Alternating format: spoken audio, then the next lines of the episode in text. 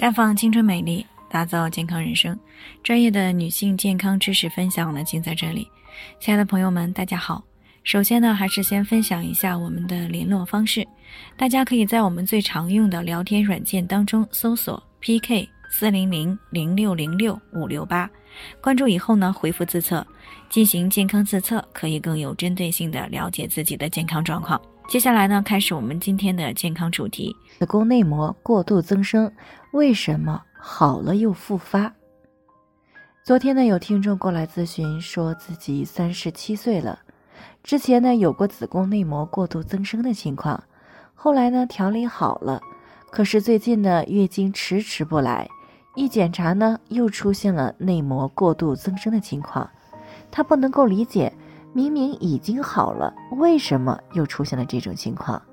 其实呢，在卵巢分泌的雌孕激素的作用下呢，子宫内膜会增生增厚，为受精卵的着床而做准备。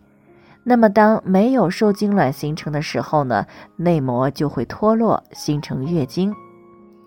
然后呢，为下次可能的着床做准备，而继续的增生变厚。那这种规律的周期性的子宫内膜增生属于正常的生理过程，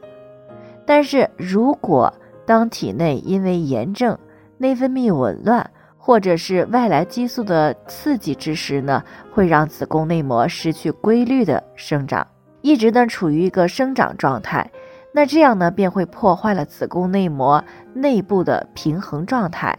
那会表现出来功能性的子宫出血的情况。比如说月经不调、不规则的出血，啊少经或者是闭经后又出血不止等等。那子宫内膜增生呢，可以分为单纯性的增生、复杂性增生、不典型增生。那么前两种增生转化为子宫内膜癌的概率是很小的，还不到百分之三，而不典型增生转化为子宫内膜癌的概率呢，就比较高了。啊，相当于是癌前病变了，所以呢，一旦遇到了子宫内膜增生这种情况的时候呢，是一定要引起来重视的。那么你可以通过做诊刮手术啊，送了病理检查来确定是单纯性的子宫内膜增生，还是出现了不典型增生的情况，然后呢，再针对的进行干预和处理。那么绝大多数的单纯性子宫内膜的增生呢，啊重在调理，但是内膜增生并不是因为子宫内膜本身引发的问题，而是因为呢激素水平的失调，卵巢功能不足，长时间呢又没有排卵，或者呢长期的雌激素过高而孕激素相对不足，才造成了子宫内膜增生出现了异常。那么，之所以容易反复发生呢，是因为很多人遇到子宫内膜过度增生的时候，只是简单的做了诊断性的刮宫，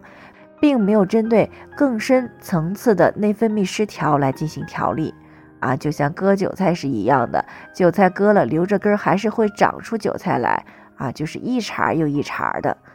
那正是因为如此呢，临床当中才会经常的遇到反复出现因为子宫内膜过度增生啊，然后诊刮了好几次的人。所以呢，对于单纯性子宫内膜增生的话，在做完诊刮以后呢，还是需要啊进行调理内分泌的，并且呢要注意纠正可能会诱发内分泌失调的不良生活、饮食、心理状态。那只有这样呢，才能够避免反复的出现子宫内膜过度的增生，降低子宫内膜癌的发病率。那以上呢，就是我们今天的健康分享。有任何疑惑的话，都可以联系我们，我们会对您的情况做出专业的评估，并且给出个性化的指导意见。最后呢，愿大家都能够健康美丽永相伴。我们明天再见。